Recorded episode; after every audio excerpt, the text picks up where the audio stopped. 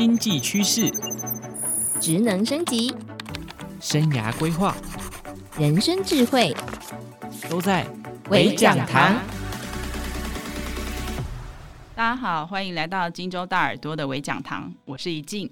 前几天公开资讯观测站揭露了上柜公司二零二二年非主管员工薪资的行情，前二十名竟然有七成都是半导体公司，其中第一名呢是股王信华，他员工的年薪中位数有四百二十二万，平均年薪呢高达四百五十八点八万。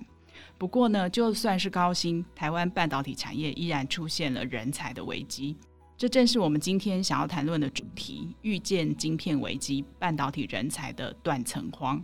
首先，我们就欢迎参与这一次制作专题报道的《金周刊》数位内容部记者刘焕燕。我是刘焕燕，大家好。焕燕好，欢迎，我很好奇哦，为什么你会想要制作这样一个专题？是在采访的时候，你有观察到台湾半导体人才短缺的什么现象吗？可不可以先谈谈你在第一现场的观察？当初对这个人才的议题有兴趣，原因大概有两个。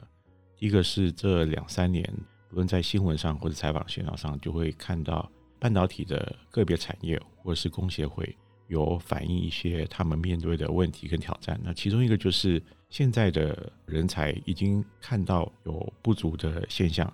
不足不是说硕博士现在投入产业的状况，而是他们现在已经可以预见到从大学的学士班。甚至是现在国高中的学生的状况，他们都可以发现，其实危机已经在眼前了。第二个是台积电的董事长刘德英，他去年十二月在工商团体三三会的演讲，他提出了几个需要正视的半导体产业的问题。其中一个就是他说，现在国内看到半导体产业这个荣景，大部分是一九六零到一九八零年代的人才所共同建立起来的。但是这个人才的规模其实已经在缩小，而且他说现在已经不到当初高峰期的六成，缩减的幅度其实也蛮大的。是对企业来讲，你没有人就做不了事情。那如果说现在可以预见，投入半导体产业的人才只会越来越小，未来这个危机只会越来越大。欢迎，你在这个系列报道中有提到，大学理工人才其实浮现了三大危机。一个是呢，理工科系毕业生人数逐年减少，这刚刚你有提到。再来就是说，每年博士生数量的降幅哦，比大学部毕业生降幅还要高。就是说，越来越少人想要攻读博士，可是呢，博士又攸关先进研发人才的培养。那还有一个危机就是说，年轻的学子他吃软不吃硬，他想要念软体相关科系多过于想要念硬体。接着我们就要来看哈，这个人才危机，其实我们可以从两个方面来看，一个是教育现场，一个是产业现场。目前教育现场就出现了一个状况，就是刚刚焕燕提到一零八课纲，它其实大砍了自然学科的一些时数。台大电机所的所长张耀文，他就曾经在台湾半导体产学论坛上表示说，一零八课纲在基础学科的成绩表现明显的弱化。特别是在微积分跟普通化学这两个科目上，可不可以请焕燕谈谈说，教育现场对于人才养成所发生了什么样的状况？这个状况其实也是蛮意外听到的，因为当时张文张所长他其实也是台大电机资讯学院的院长，三月中在国科会举行的台湾半导体产学论坛上，他其实不是讲者，他只是在 Q&A 的时候他站起来发言。当时发言的时候，我没想到说他会提到这个让大家都蛮吃惊的状况。为什么这样说？因为他说现在大一的学生，他们就是一零八课纲的第一届同学，所以一零八课纲对于投入理工科系的学生进入大学第一年数理学科的表现，第一年就是可以看得出来，很明显的可以比较两个学制的差异。照他的说法是这样，然后他说以台大电子学院。现在是下学期，他们发现上学期就是第一学期，电资学院的同学他们的微积分跟他们的普通化学平均成绩就是 GPA，竟然比现在的大二的学长低了好几个百分点，那个差距是之前没有想到的。而且照张院长的说法，不是只有电子学院有这个状况，台大其他的学院也有这个状况。比如说，我引述他的说法，工学院大一学生这方面的。差距跟他们的大二学长比，比电子学院还要糟糕，还有其他学院比工学院的状况还要糟糕。台大其实为了这个状况，他们曾经有内部开会，想要知道要怎么处理这个状况，然后应该要做怎么样的改善。欢迎，接着我想要请教你哦，台湾半导体业要继续掌握先进制程的世界牛耳，要靠源源不绝的博士人才。为什么台大电子学院的院长还有台积电哦都提出警告，就是说博士生从数量到素质都在走下坡？这个问题可以从数量跟数值这两个状况来看啊。从数量来看的话，台积电负责产学合作的处长张孟凡，三月在国科会的台湾半导体产学论坛曾经有对这个问题多加说明。他们内部有统计说，如果以现在台大、阳明交大、清大跟成大，也就是这四间顶尖大学的理工科博士毕业生的人数，他们发现从二零一四年。总体加起来八百五十五人，降到了二零二零年的四百一十三人，就是腰斩。因为大概从二零一四年到二零二零年少了百分之五十二，这个幅度也是很大。第二个是从现有的数据去推估，台成青交四个学校的理工科的博士生人数，如果到二零二零年已经降到四百一十三人，照这个趋势下去的话，到了二零三零年可能就只剩下两百八十六人，就是三百人都不到。又是几乎腰斩。对，他为什么会说这是一个很大的警讯？因为无论是对台积电这样的晶圆代工厂，或是说国内几家顶尖的 IC 设计公司来讲，研发都是一个重要的功能。博士就是负责研发的。那如果说我们本土博士都变得这么少，这个对未来国内半导体的研发的实力会是一个很大的威胁。喂，你刚刚有提到博士生的问题哦。半导体产业呢，其实明明遍地是工作机会，而且呢，一毕业薪资就很好，为什么还是有一些相关科系毕业的学生哦，宁可放弃这个大好机会？那你在这一次的报道里头也有提到中央大学的太空科学与工程学系，这个太空系呢，曾经是冷门科系，这几年却吸引了半导体的主力科系，像是电机、电子、物理、化学、资工等等的大学毕业生想要去报考。这凸显了一个什么样的现象？这个其实也是在一个采访机会里面意外听到一个很有趣的状况。当时在一个厂商合作发表会上，我们那时候有跟中央大学太空科学以及工程系的系主任刘老师，我们跟他有聊过。他其实当时只是大大略提到，但是后来跟他在专访的时候，他提到了更多这个状况，就是。太空系它其实是一个从学士、硕士到博士班都有科系，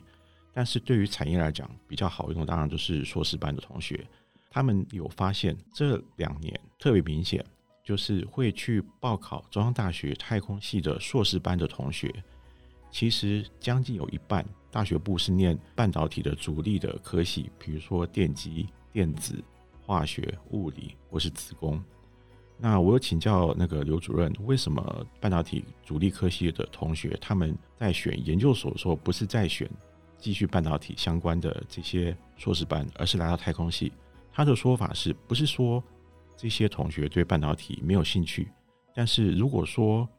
产线来讲的话，现在不是每一个年轻人他们对物产线都有那么大的兴趣，所以就是说这些相关科系的学生，他不见得想要顾机台。对，但是太空系工作的前途会更广吗？现在因为太空产业是一个国家政策在大力指导的方向，包括主管机关国家太空中心，就是从去年到今年，第一个他们已经从一般法人改组成行政法人，国家给他们预算大幅增加，加上太空中心他们为了要实施国家太空政策，所以给予他们的愿景，所以他们今年大批增财，而且。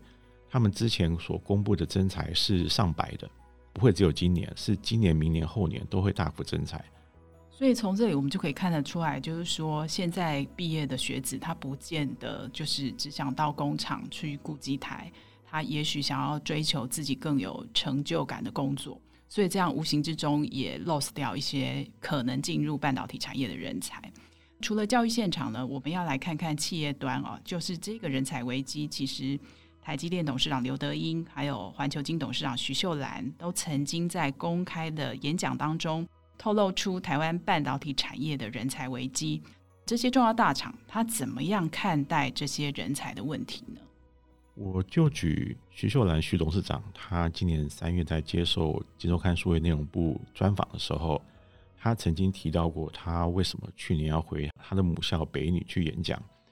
因为他没有发现至少有好几件事情。第一个是徐董事长发现女生的特质其实蛮适合做半导体的，因为女生心比较不会浮，做事比较专心，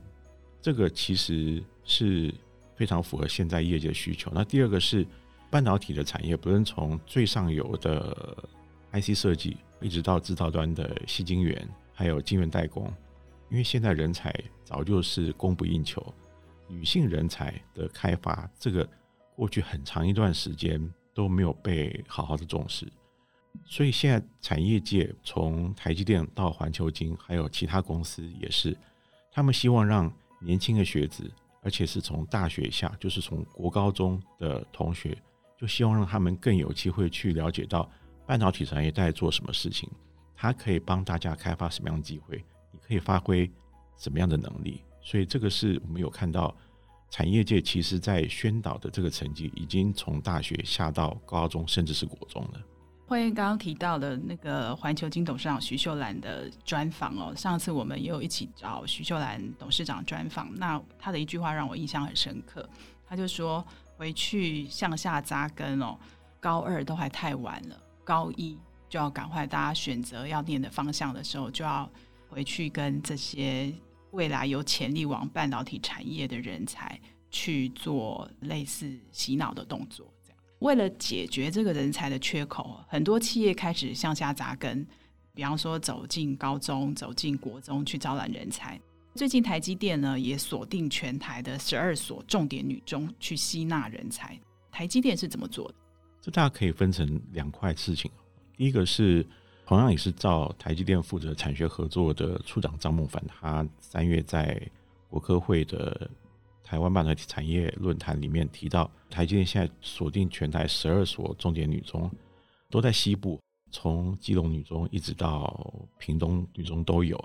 因为现在学校有一些帮同学认识不同产业职涯的一些活动，台积电就是透过这些活动去跟这十二所女中合作，然后他们可能会请有在台积电服务的女生的工程师或是专家回去跟这些年轻的同学去让他们更了解现在半导体在做什么事情，然后女生可以在半导体做什么事情。